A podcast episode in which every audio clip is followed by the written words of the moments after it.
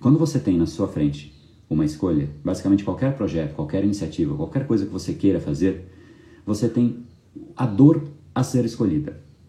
Poxa, é o que eu digo, né? Eu quero ir na academia. Pô, ir na academia dói.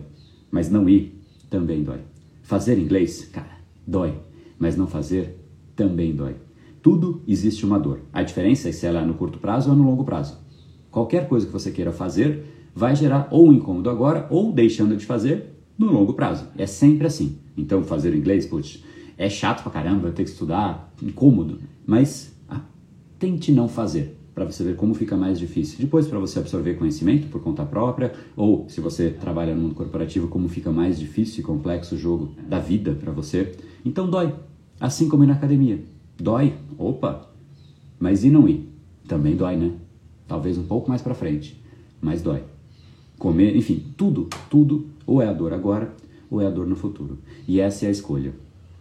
Você tem que escolher o que você vai abrir mão. Porque investir é isso. Ou eu gasto, ou eu abro mão de gastar e vou investir. Esse episódio é mais uma edição do Brain Power Drop, uma pequena cápsula de reflexão oferecida além dos episódios regulares. Para aprofundar no assunto de hoje e aprender a programar o seu cérebro para muito mais intensidade, foco e produtividade, ampliando o seu nível de impacto, entre em reprogrameseucerebro.com.br.